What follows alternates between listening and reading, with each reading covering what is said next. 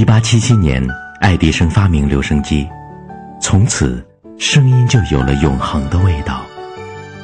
欢迎光临 FM 幺八七七 .com，这里是声音的味道。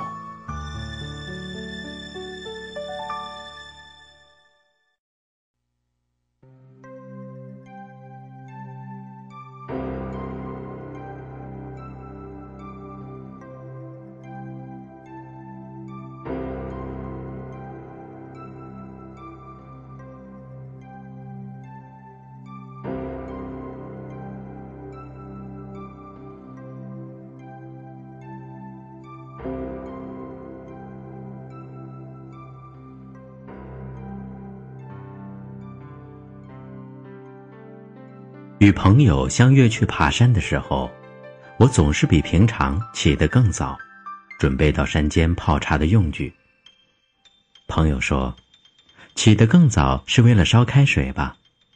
我说：“不是为了开水，而是为了开心。我很喜欢和你到山上喝茶。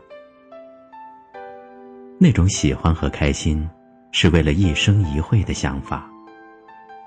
在这个忙碌混乱的社会。”要和朋友在咖啡馆喝杯咖啡，或在茶馆饮茶都是困难的，何况是在山林，对着沿山坡变化的枫树、松树、相思林，喝着最好的茶，真是人生难得的。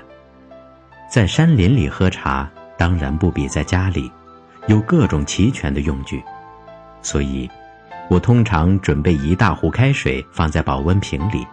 带着一只紫砂壶、几个小杯子，还有两三种茶叶，然后背到山顶去喝茶。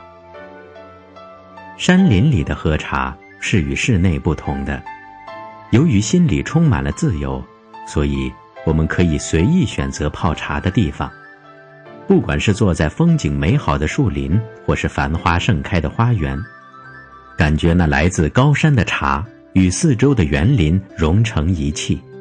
我们的心也就化成一股清气，四散飘了。那种清朗之气的回归，使我们进入到无我的境界。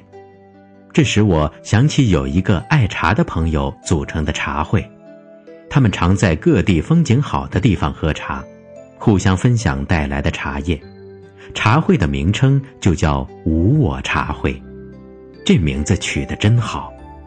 如果山林与茶都是宇宙大河流中的一叶，当我们入流往所，也进入那宇宙的大河流，忘记自己的执着，就会呈现无我的状态。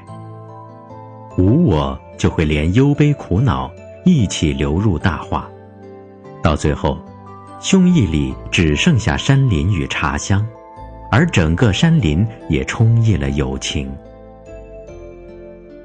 宋朝以前的人喝茶，都是用大壶大碗。寻找心灵自由的僧人，为了四处云游参访，为了在林间品茗，发明了紫砂小壶，以便揣着小壶在人间游行。遇到志同道合的人，就坐下来喝一泡茶；或独自行走时，在山边水湄，坐下来与树木和溪水共饮。这是紫砂壶的由来，因此，紫砂壶中有着浪漫的心，是为了自由、为了无我而创造出来的。我们虽非僧侣，却也是了了云水的自由而游行于人间。如是思维，我们的书也就拔就如云，我们的情感也就灵动如水了。喝完茶，我们再度走向人间，带着春茶的清气，爱也清了，心也清了。喝完茶，我们再度走入风尘，带着云水的轻松，步履轻了，行囊也轻了。